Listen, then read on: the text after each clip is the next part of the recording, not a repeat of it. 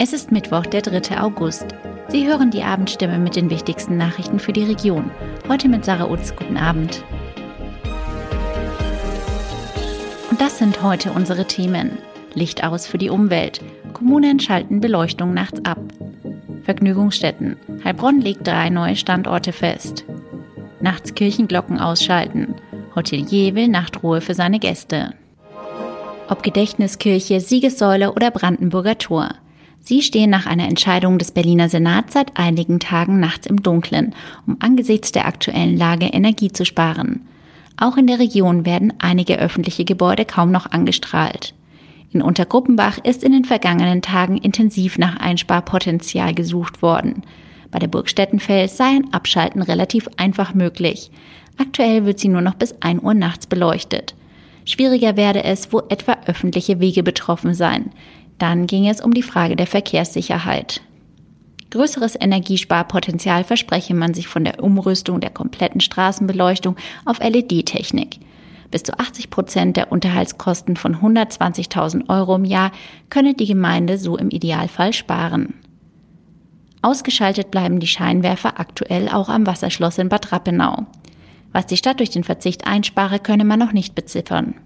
Man überlege zusätzlich, ab 23 Uhr die Straßenbeleuchtung um 50 Prozent zu dimmen.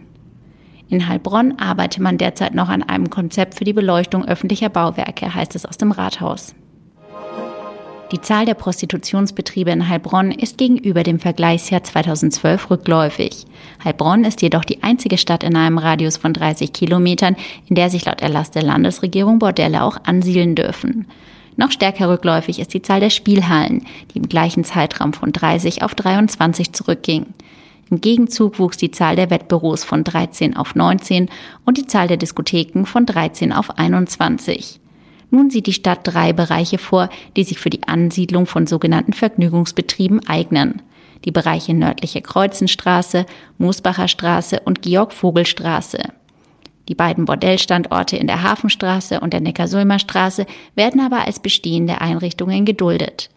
Alle anderen Bereiche im Stadtgebiet sollen nach dem Beschluss des Gemeinderats von Vergnügungsstätten und Prostitutionsbetrieben freigehalten werden. Ausnahmen sind beispielsweise Diskotheken und Tanzlokale mit einer Nutzungsfläche unter 100 Quadratmetern, die keine Belästigung der Nachbarn darstellen. Der Inhaber des Hotels Sonne in Thalheim wünscht sich Nachtruhe für seine Gäste. Deshalb hat er sich an die beiden Kirchengemeinden vor Ort gewandt, mit der Bitte, auf den Stundenschlag nachts zu verzichten und das Morgenläuten von 6 auf 7 Uhr zu verschieben. In ihren Sitzungen haben der evangelische und katholische Kirchengemeinderat das Anliegen diskutiert. Ihre Entscheidungen, es bleibt wie es ist. Die Gründe für das Festhalten an der bisherigen Praxis kann der Hotelier nicht nachvollziehen. Warum die beiden Kirchengemeinden in Thalheim an der bisherigen Leutepraxis und dem Stundenschlag festhalten wollen, lesen Sie auf stimme.de. Soweit die wichtigsten Nachrichten am Abend. Mehr und ausführliche Informationen für die Region finden Sie in unseren Zeitungen und auf der Homepage der Heilbronner Stimme. Das war die Abendstimme mit den wichtigsten Nachrichten um sechs für die Region Heilbronn und Hohenlohe. Immer von Montag bis Freitag um 18 Uhr auf stimme.de und überall, wo es Podcasts gibt. Sie haben Fragen, Kritik oder Anmerkungen zur Abendstimme? Dann schicken Sie einfach eine E-Mail an podcast.stimme.de.